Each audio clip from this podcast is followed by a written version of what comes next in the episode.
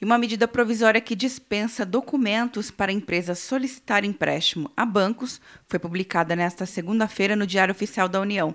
O governo busca facilitar o acesso ao crédito pelas empresas como forma de reduzir os efeitos econômicos causados pela crise. De acordo com o secretário especial de Política Econômica, Adolfo Saxida, é uma forma de salvar as empresas durante a pandemia do novo coronavírus. Você tem relatos de empresas que estão com dificuldades de, de, acessar novas linhas, por exemplo, que a Caixa e que o Banco do Brasil estão abrindo. E que dificuldades eram essas? Legais existia uma série de requisitos burocráticos que elas não conseguiam cumprir. O que, que nós estamos fazendo é, até 30 de setembro, nós estamos desobrigando o cumprimento desses requisitos.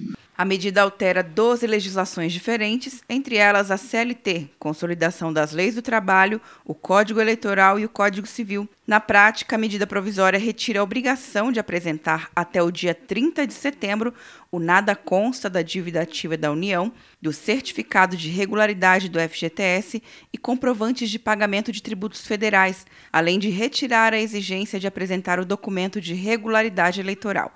A isenção não alcança os tributos previdenciários e nem permite empréstimos com recursos do FGTS. Quer um ano sem mensalidade para passar direto em pedágios e estacionamentos? Peça a Veloy agora e dê tchau para as filas. Você ativa a tag, adiciona veículos, controla tudo pelo aplicativo e não paga mensalidade por um ano. É por tempo limitado. Não perca. Veloy. Piscou, passou. De Brasília, Luciana Castro.